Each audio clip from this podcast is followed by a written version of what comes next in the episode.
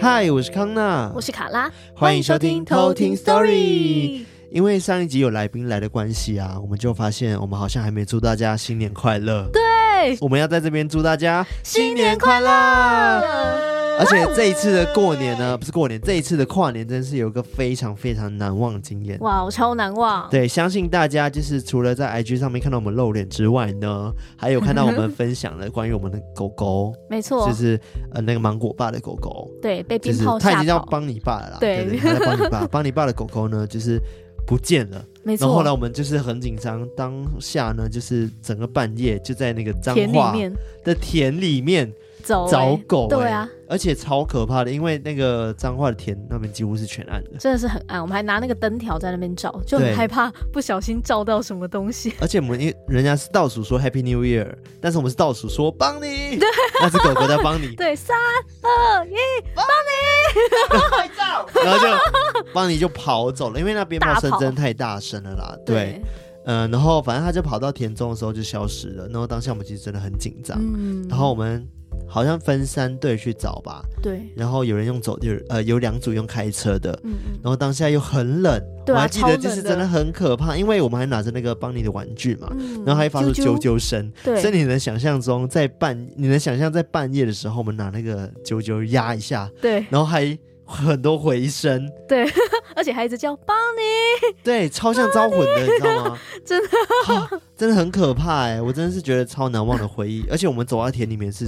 是真的是超惊悚，对，真的很暗，而且它那个田就是感觉不知道是刚收割完还怎么样，嗯、就地板超多那个刺刺的东西，白白的东西哦、对，一柱一柱的，然后排的很整齐，这样子，我们都会避开那个刺刺的，就是走旁边这样子。对，我觉得有一点一望无际的感觉，嗯，尤其是田边。对啊，就真是一望无际，而且是晚上凌晨。我记得我们找到快凌晨四点，嗯，然后还是找不到。对啊，然后后来还好是一个圆满的结局啦，嗯，因为隔天的时候我跟卡拉就下嘉义了嘛，就去工作。然后对，后来呢，帮你的爸爸呢，就是有回来，就是脏话再找一下帮你。结果很不可思议的是呢，就是邦尼。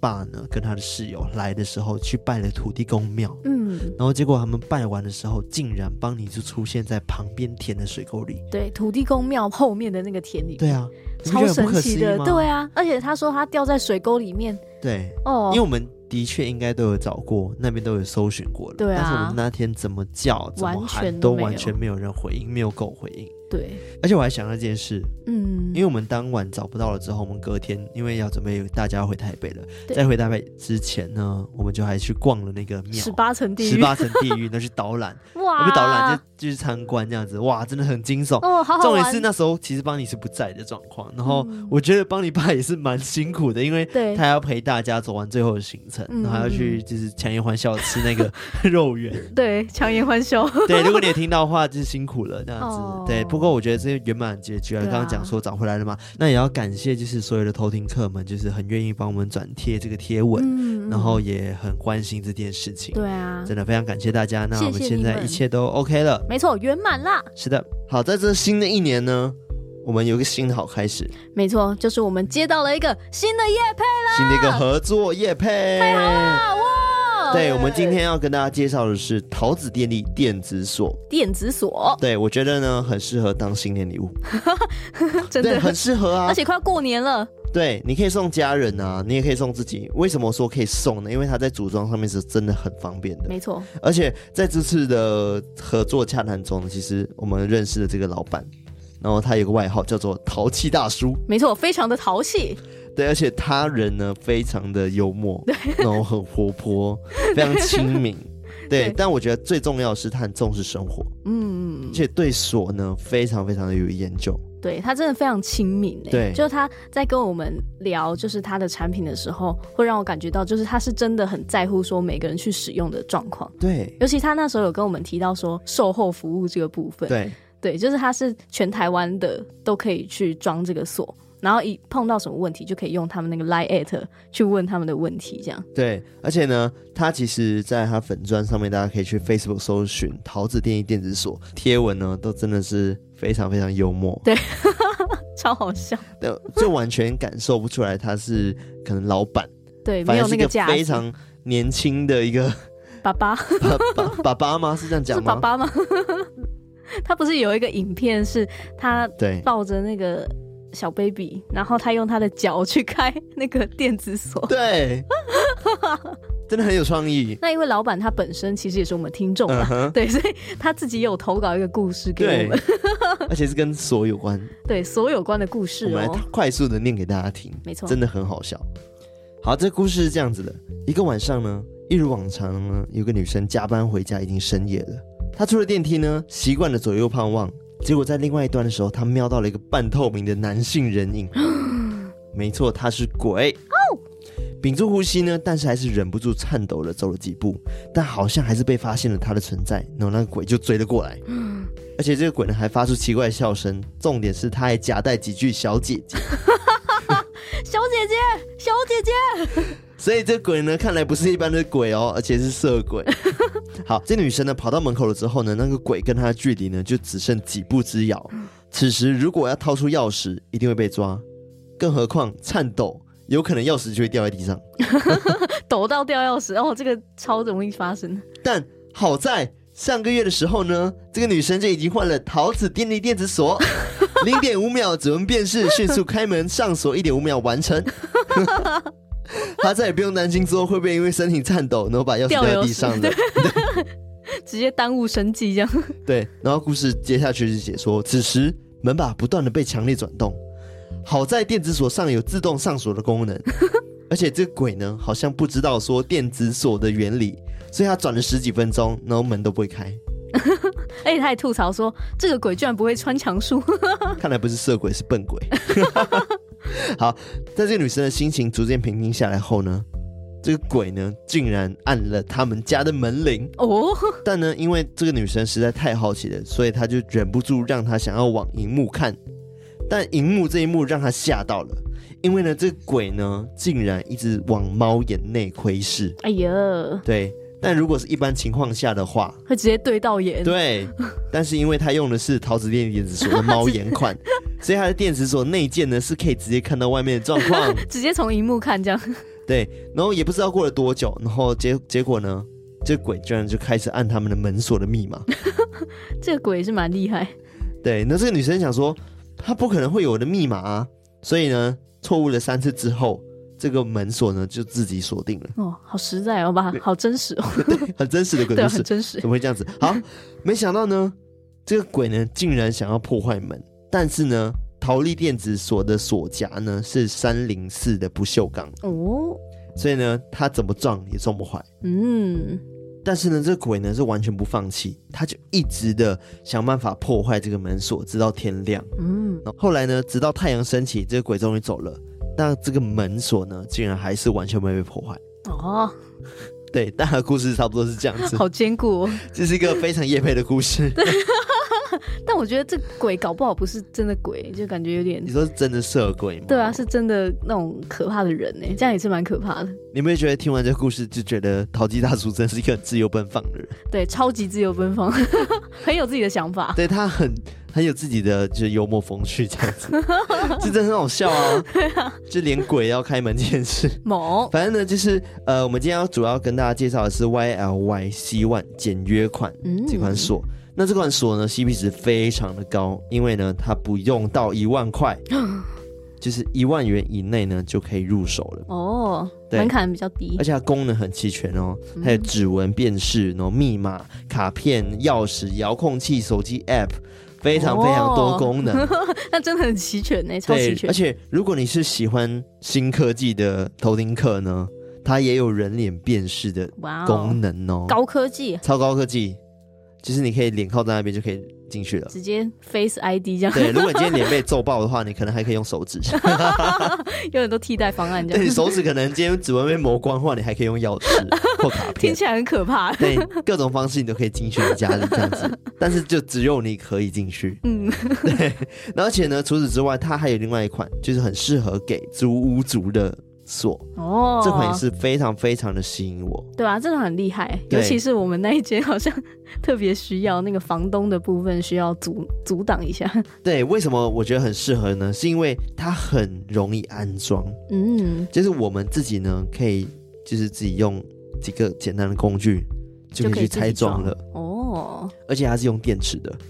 所以它不用去连接什么电，很复杂，不会。嗯嗯嗯，嗯，你只要自己去呃照着说明书去安装，它就 OK 了。嗯嗯嗯嗯，对，真是方便。而且它同样呢，也是有刚刚讲的一些功能，什么呃指纹啊、磁扣等等的都有。那我刚刚有提到那个他们的售后服务很棒嘛？对，因为他们除了有基本的保固之外，如果你今天就是不小心人为因素把你的锁弄坏了，对，他们有办法就是太旧换新，直接帮你换一个新的。像以他们这个简约款为例子好了，就是他们整个全部换新也只要四千块。对，因为一般在市面上，如果你保固已经过的话，基本要再换一个锁，一把锁的话，也是要花好几万块。嗯，但是因为他们有这个太旧换新的服务，所以你只要再花四千块，他就可以直接帮你换一个新的锁。对哇，很赞呢、啊。那为什么会有这样子的优惠呢？我觉得是因为淘气大叔他本人呢，会认为说他希望可以大家都不断的在持续使用这个陶子电力电子锁，所以他才会给出这样子的优惠。嗯嗯，对，就是提供这样子的服务。赞，所以。真的很推荐大家，如果你最近想要换锁的话，或者是你想要尝试电子锁的话，嗯，可以去找这个桃子电力电子锁。那相关的资讯呢，我们也都放在我们的节目上的资讯栏，然后有连结。那甚至还有他的 Line at，你可以直接去加他。任何有关于就是桃子电力电子锁的换锁服务，都可以直接洽询他们。嗯，那今天是由我来讲故事。嗯，然后这位投稿的偷听客叫做冰旋风里没有 Oreo 啊，嗯。本来就没有吧？有啦，冰旋风有 Oreo 啊，哦、就是黑黑的那个，对，啊，好，啊，那这样它就是香草冰淇淋，对，普通蛋卷冰淇淋，对，对，它的名字叫做冰旋风里没 Oreo，OK，难过的名字。是怎么样？就是哪一个服务生做错了，让他从此以后记得这件事吗？他有留言，他说、嗯、最喜欢在三更半夜的时候听偷听 Story，喜欢康纳和卡拉的声音，艾瑞克的配音也超棒。常常被人生吓一跳，希望频道可以长红。谢谢，谢谢这位冰旋风里没有 Oreo 的祝福。新的一年就没有，突然没有 Oreo，好难过。那新的一年我们故事可以不要太可怕吗？可以，有没有没有办法，我们只会越来越免疫。好吧，所以你觉得这集的故事是可怕的？这集的故事我觉得蛮诡异的。就是也是一个巧合的，嗯，一个故事，然后跟门锁有关哦。这样会不会大家就听完就不敢买那个锁？应该是不会吧？不会，大家听完更知道要买什么锁，更应该要买锁。对啊，对啊，请大家一定要支持桃子电力电子锁。没错。好，那接下来我们就来 偷听 story。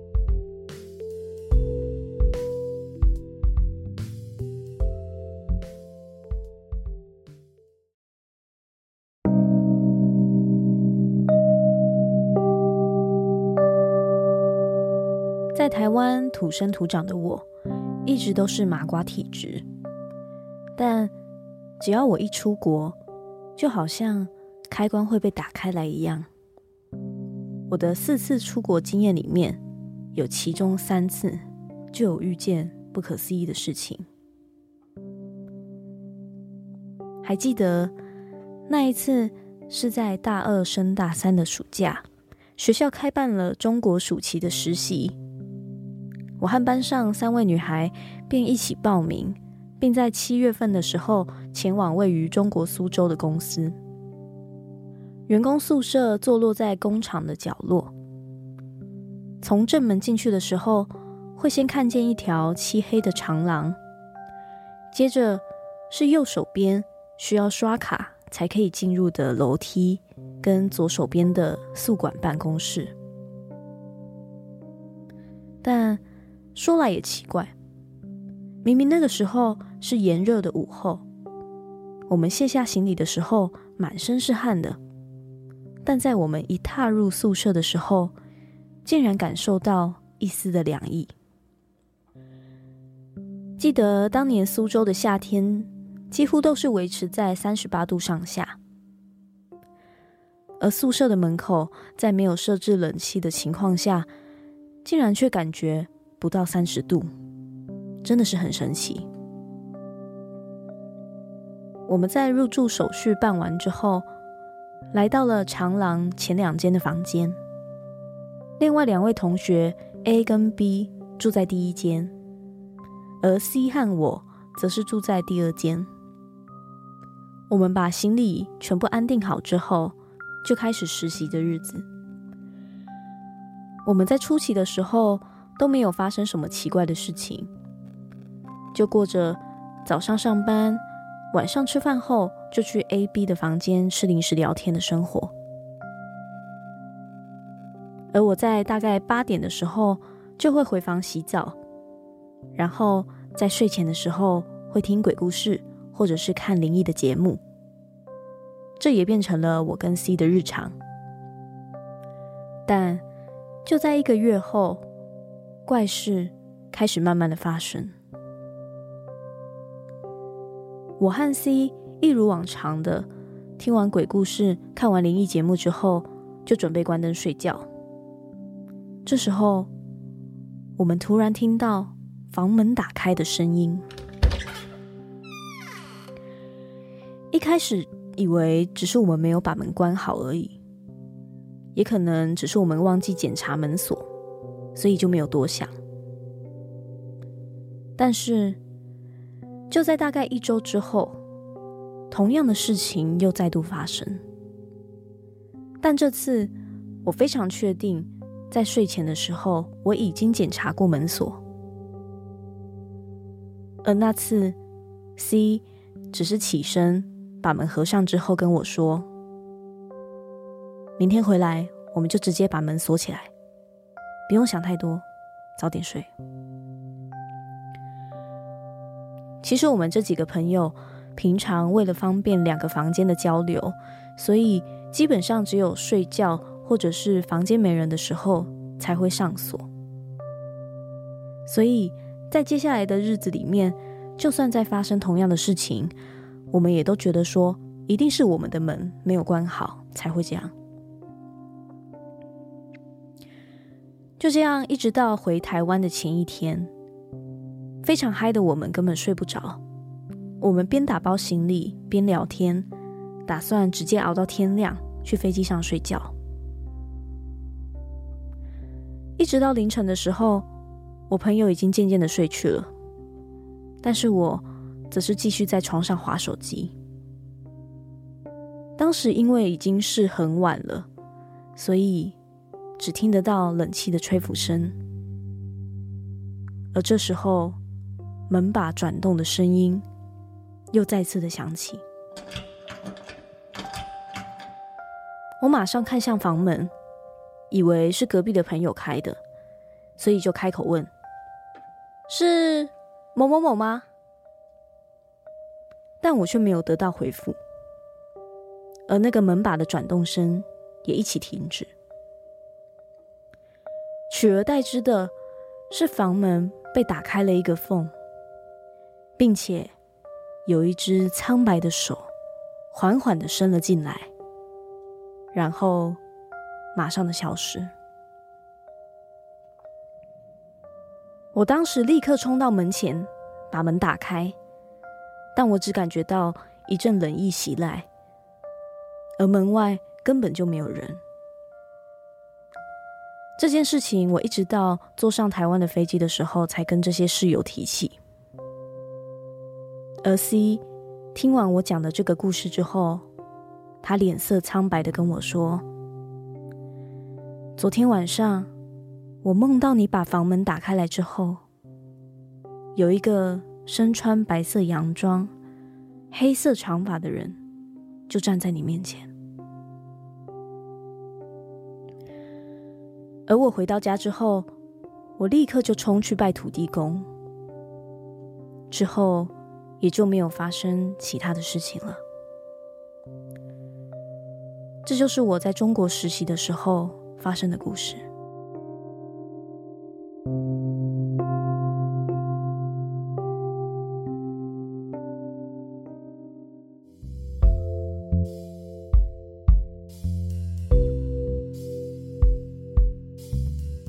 所以这一切都跟他家里的门锁有关系。对，你看今天换电子锁，开始。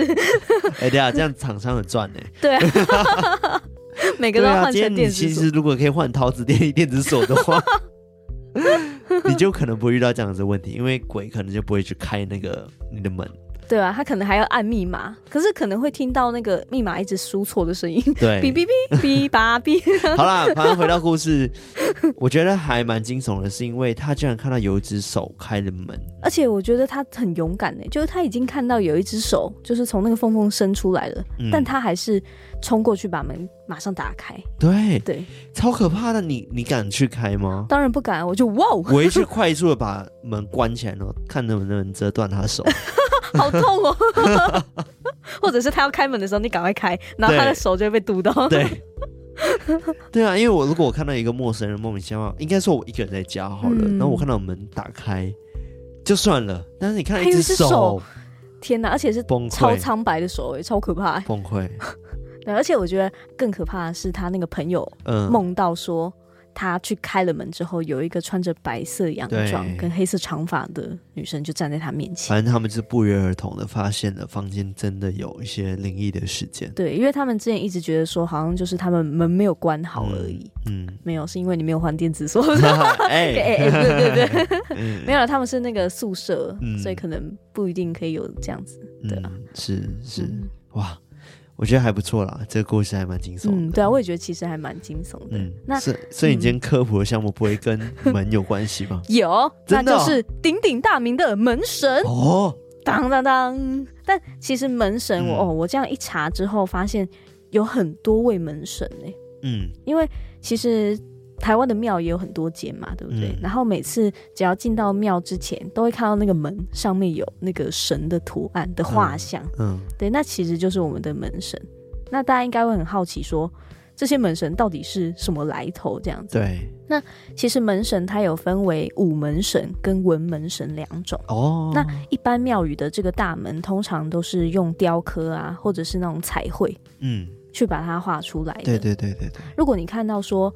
他画的那个神像是全副武装，然后有手拿兵器的话，嗯、那通常都是武门神哦。对，然后比较常见的武门神就有神徒跟玉垒，就是一左一右这样子。嗯、他的那个神就是神的神，然后图是那个荼蘼的那个荼，就是很像茶的那个荼。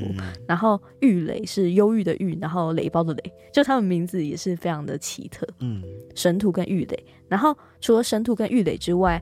还有一对叫做秦球跟尉迟恭，嗯哼，对，他们是，他们也是武武门神，对，他们也是五门神，然后是不同的两对神明这样子。嗯，然后文门神的话，通常会是在第二道门或者是其他房门会看到雕刻或者是彩绘在上面的，哦、比较会是文门神。嗯，对，那常见的文门神有三星、五子登科、状元及第跟。加官进禄，嗯，这样子的门神比较多。那刚刚讲到的神荼跟郁垒，传说是门神的始祖的概念。嗯，他的故事是这样，就是以前唐朝的时候，相传有一对兄弟，就是神荼跟郁垒他们，嗯、他们两个都非常擅长抓鬼。所以只要有恶鬼出来骚扰百姓啊，他们两个都会把那个恶鬼擒服这样子，然后还把它捆绑起来喂老虎。哦，对，就非常的强这样子。所以后来人们为了驱凶啊、辟邪，都会在门上去画上神荼跟郁雷的画像。嗯，然后甚至有时候还会画上老虎像，去驱鬼辟邪。好像有看过，嗯，对，因为其实好像现在很多农历新年都会去画这样子的。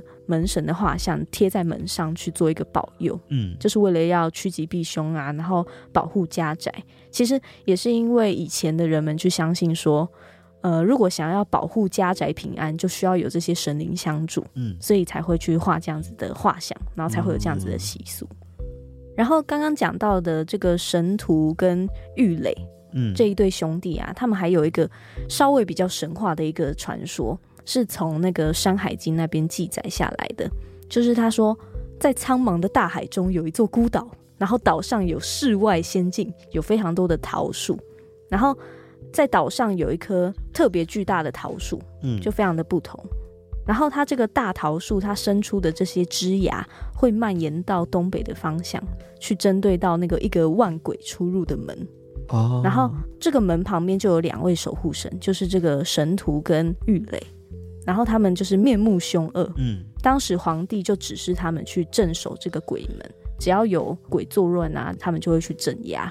然后就会拆下旁边的那个桃枝，桃树的那个树枝，是鞭打他们。哦，所以其实 好方便。对，所以其实很多的鬼怪都会很害怕神荼跟玉垒这两位。嗯、对，所以这个也是比较神话的，从《山海经》里面去记载下来的一个故事。哦，《山海经》是以前你们在念书的时候会读到的书本吗？会提到，记不记得我们之前？偷听课 Kelly 投稿的故事，啊、就是那个长着翅膀的老虎。对对，其实也是从那个《山海经》里面去出来的。对对对，穷奇。对对对，穷奇。就《山海经》里面其实记载了很多很神秘的神话故事。那你们以前会看《山海经》这本书吗？还是说只有提到说有《山海经》这本书里面记载着刚刚你讲的神话故事？嗯，以前高中的时候有非常多的那种补充的，你可能要自己去买的那个补充的课本。然后课本就会有比较详细的这些故事哦，但这些故事都有可能会变成我们考试的题目，所以我们有时候可能同样就是有官方给我们的那个 官方给我们，就是学校发的那种国语课本之外，我们也会去涉略，对，额外再买这些不同的书籍，这样、哦、算是补充书籍。那你自己有看过《山海经》吗？没有，我就是没有完全的看过，但是有一些片段是有看过的。所以艾瑞克有看过，还是你连听都没听过？有听过啊，而且《山海经》最近都会演音乐剧哦，真假的哦，好酷哦，音乐剧哎，对，超酷的，算音乐剧吗？呃，舞台剧，对，剧场的哦，嗯，我觉得很适合诶，就跟我们上次去看那个阿瑶阿瑶。那一部也是，对，对，大家可能不知道。天作之合，对，天作之合的舞台剧是一个比较。应该说，他讲述的是台湾的妖怪啦，嗯，妖怪习俗，对，就是各地的妖怪，那什么红衣小女孩啊、林头姐啊，嗯嗯嗯，这些超多水鬼啊等等的一个一些故事，我觉得还不错，对，蛮有趣的。嗯，那除了这一对兄弟之外啊，另外到唐代之后，五门神有另外增加，就是刚刚提到的秦叔宝跟尉迟恭，嗯。那个尉迟恭的尉啊，我这边也是特别跟大家讲一下，他的字是写成上位的那个位，但上位的位，嗯，但他这个字其实在这里念尉哦，对，变成姓氏的时候好像就是念尉哦，所以是尉迟恭，不是尉迟恭哦，哦，酷哦，对，据说他们两个会被称为门神，是以前那时候唐太宗李世民当位的时候有关。嗯据说当时秦叔宝跟尉迟恭他们两个都是唐代的武将，嗯、就是辅佐唐太宗。然后有一个传说故事，有人说是从《西游记》里面有记载，嗯、然后也有人说是从《三教源流搜神大全》里面有记载。但他们，我发现他们记载的那个故事内容是一样的。嗯嗯嗯。他的故事是这样子，就是以前唐太宗李世民就会有一些征战等等的，所以期间也杀人无数。嗯然后他为了去登上帝位，所以就杀了他的兄弟，这样子，所以他手上可能就也沾染了很多鲜血。嗯，那他上位了之后，他晚上就一直不断的做噩梦，他就会一直梦见说，好像有一些妖魔鬼怪会一直在他的寝殿外面去丢砖瓦，鬼魅呼叫这样子。嗯，然后他就觉得说，每天这样晚上他都一直都得不到宁静。嗯，李世民他本身也一直都很害怕，然后身体也越来越差。但是他告诉其他的丞相的时候，他们都哎、欸、完全都没有感觉。嗯，有一天，这个李世民真的真的觉得哇，他日夜恐惧太久了，然后他已经快要承受不住这些恶鬼的折磨。嗯，所以其他的丞相他们就开始商议说要怎么办。嗯，然后当时就有一些丞相就提出说，哎、欸，那我们就让那个元帅秦球跟大将军尉迟恭这两位。每个晚上都守卫在这个宫门两旁，然后看能不能就是让他阻挡掉刚刚那些丢石头的妖魔鬼怪，对恶鬼，然后让李世民比较好睡这样子。嗯，但是因为这两位将军每天没日没夜的都一直站在那边，其实也很累。对，唐太宗李世民其实也很怜惜这两位将士的辛劳，所以就命令宫廷的画师去把这两位将军。那种很凶啊，然后发威怒目的样子，画在门上。对，画在门上，然后还画出，而且恶鬼就以为他一直都在那边。对，宫廷画师就把它画出来挂在旁边，嗯、去镇压这些鬼魅。哦，所以这件事情传到民间之后，人们就纷纷在门上去贴上请求跟那个尉迟恭的画像，嗯，让这些妖魔鬼怪啊不敢入门。嗯，所以就也慢慢变成了门神，哦、然后去作为一个习俗这样。嗯嗯嗯。一开始有讲到说，其实门神有非常非常多位嘛。刚刚讲到的这两对，就其实是比较有名的。那其他其实陆陆续续也有增加很多不同的门神，像是《封神演义》的哼哈二将。哦，我觉得他的名字非常酷，就是哼哈，对，哼哈，哼哈二将。对，然后还有道教的韦陀跟迦兰，嗯，然后佛教的四大金刚，然后文门神也有太监跟宫女。就是一些比较特别的一些门神的代表，嗯、但也有一个说法是，其实是比较尊贵的神明才会去配这些武将。嗯，那主神如果是文官或者是阶级比较低的神明的话，他们的门神会比较多是文官。那假如你主祀的宫庙，他的神是女性的话，就会以宫女作为他的门神。嗯、那如果你的主祀的神明是后妃的话，他的门神就是太监。对，像是台南的五妃庙，哦、就是这样子。嗯、那刚刚讲到那个哼哈二将啊，其实它也有两种说法，一个是在佛教里面，其实它代表的两位金刚力士，一位叫做密基金刚力士，密鸡听起来是蜜汁鸡排，蜜汁鸡排力士。不是，是那种很神秘的秘，然后吉祥的吉，密鸡金刚力士。嗯、然后它也叫做模型，就是模型，模模型就是那个。一个口，然后再一个牛，牛。模型.对，然后他是二十诸天的其中一位，嗯，另外一位叫做拿那罗延天，然后他是阿行，就是阿那个阿行这样子，摩跟阿行，对，然后据说这两位护法因为有功，所以去被封为人王，所以两位金刚力士就守卫在佛教寺院的山门的左右。所以山门又被称为人王门或者是人王殿这样子。Uh huh. 对，那另外在神话小说《封神演义》里面也有说到，其实这两位刚刚说到的那个哼哈二将，嗯，分别是郑伦跟陈奇。陈奇跟郑伦。对，然后这位郑伦他很神奇哦，就他以前原本是商纣王的都梁上将，但他鼻子只要一哼。他就会响如钟声，而且 对，然后就很大声，就像钟声一样，而且还会喷出两道白光去吸人魂魄，置人于死地，超强的。然后传说以前周在伐商的时候，郑伦就常常用哼鼻去战胜这些周军，超强的。然后哼。对，就哼，然后就喷出两个白光，渣，然后置人于死地这样。对，然后另外一位陈奇，嗯、他其实以前也是商纣王的都粮官。嗯，据说他受到一个异人秘传，然后去养成腹内一道黄气，所以他只要张口一哈，这个黄气喷出，对，看到这个黄气的人都会魂魄聚散，超强的。所以传说当时在跟周兵交战的时候，他都常常用哈气取胜。对，所以后来周灭掉商之后，姜子牙封神，然后他就命令郑伦跟正奇这两位去镇守佛寺山门，去保护佛法。哦，对，所以就成为了哼哈二将。对，哼哈二将二将二将。对，然后刚刚讲到的佛教的四大天王，其实就是佛教的护法神，然后他比较常在佛寺里面看到这样子。哦。然后它是四大是分为四个方位，就是有东西南北，嗯、然后他们分别都有不同的名字，然后也有不同的器具拿在手上。嗯，如果你看到有手拿琵琶，然后拿长剑，然后又拿宝塔或者是拿伞盖的，就知道说哦，他们就是四大天王。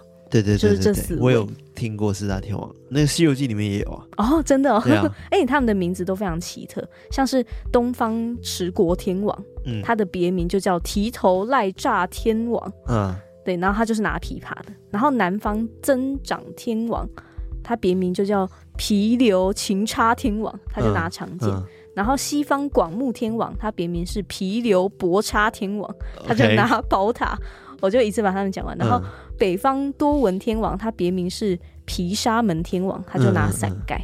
就是这四大天王。嗯嗯嗯。然后另外还有刚刚有提到的韦陀跟迦兰这一对呢，他们是威猛庄严，他们两个分别拿着降魔杆还有关刀这样子。嗯、哦。然后也是在丛林里面去镇守佛门。那一般都会在佛教的大殿里面，或者是有坐落佛祖或是观世音的前面。或者是他会背靠佛祖，去向着大殿后方去守护。嗯嗯。那其实这个迦兰菩萨就是武圣关公，有没有觉得很神奇？就是关公为什么会变成这个佛教寺庙的守护神呢？嗯，据说在《三国演义》第七十七回，叫做“玉泉山关公显圣，洛阳城曹操赶神”的这一个章节里面，有一个说法是，关公在临掬被斩首之后。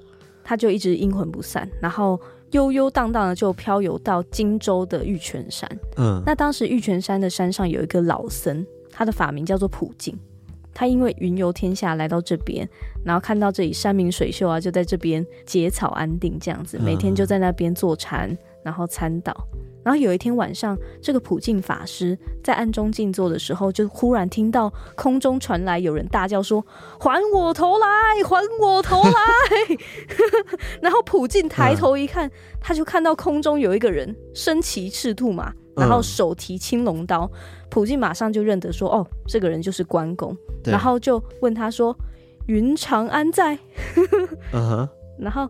关公的阴魂，他听到有人呼叫之后，他就马上下马到他面前插手问：“请问法师是谁？法号如何称呼？”他们就开始聊天起来。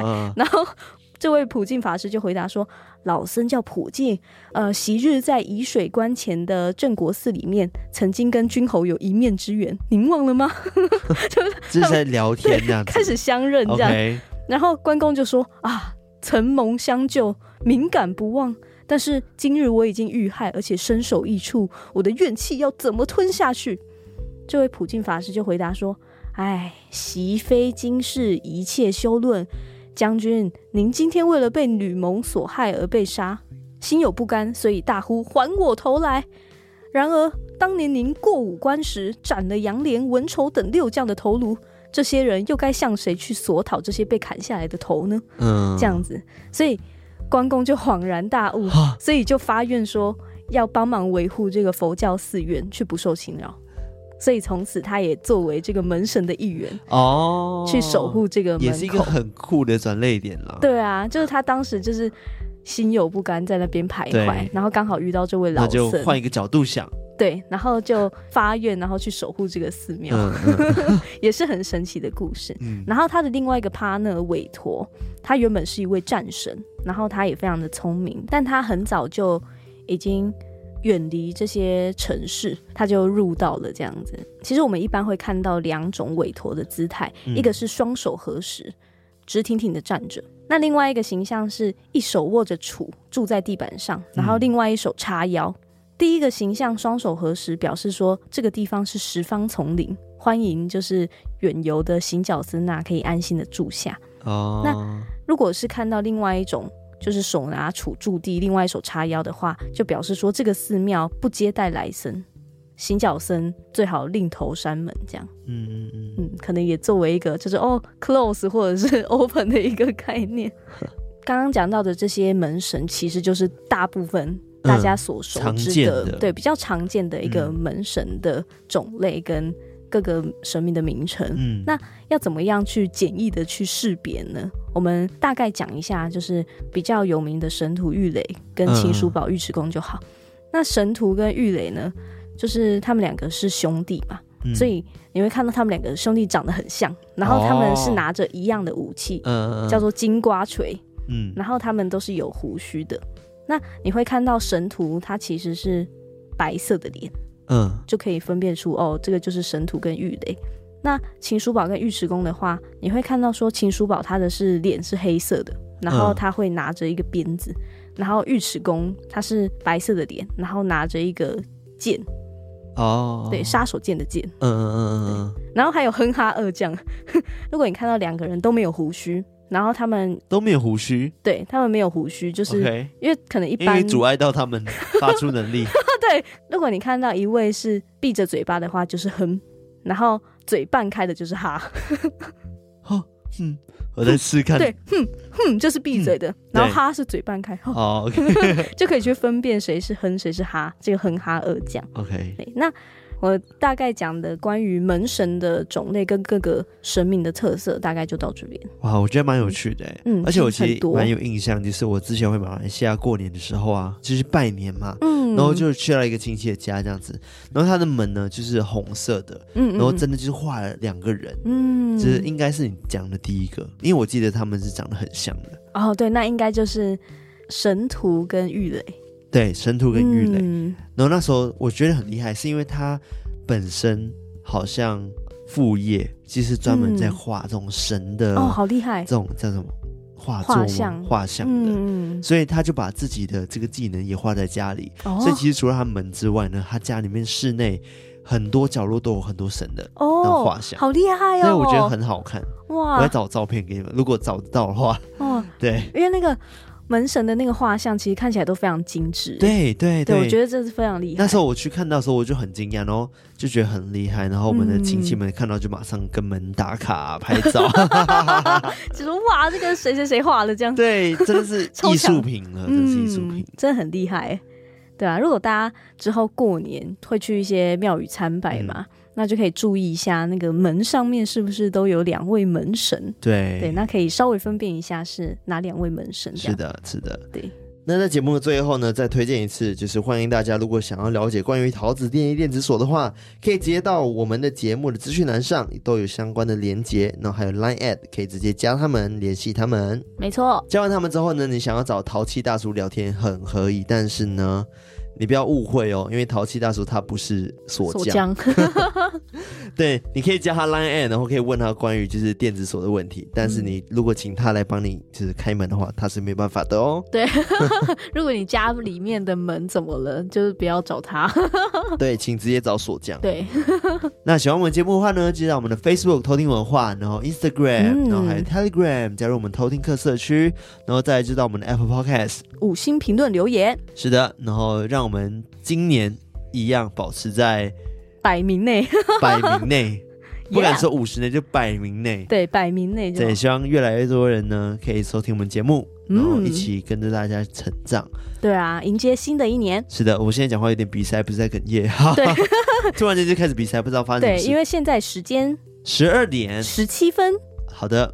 那就在这边跟大家说 晚安。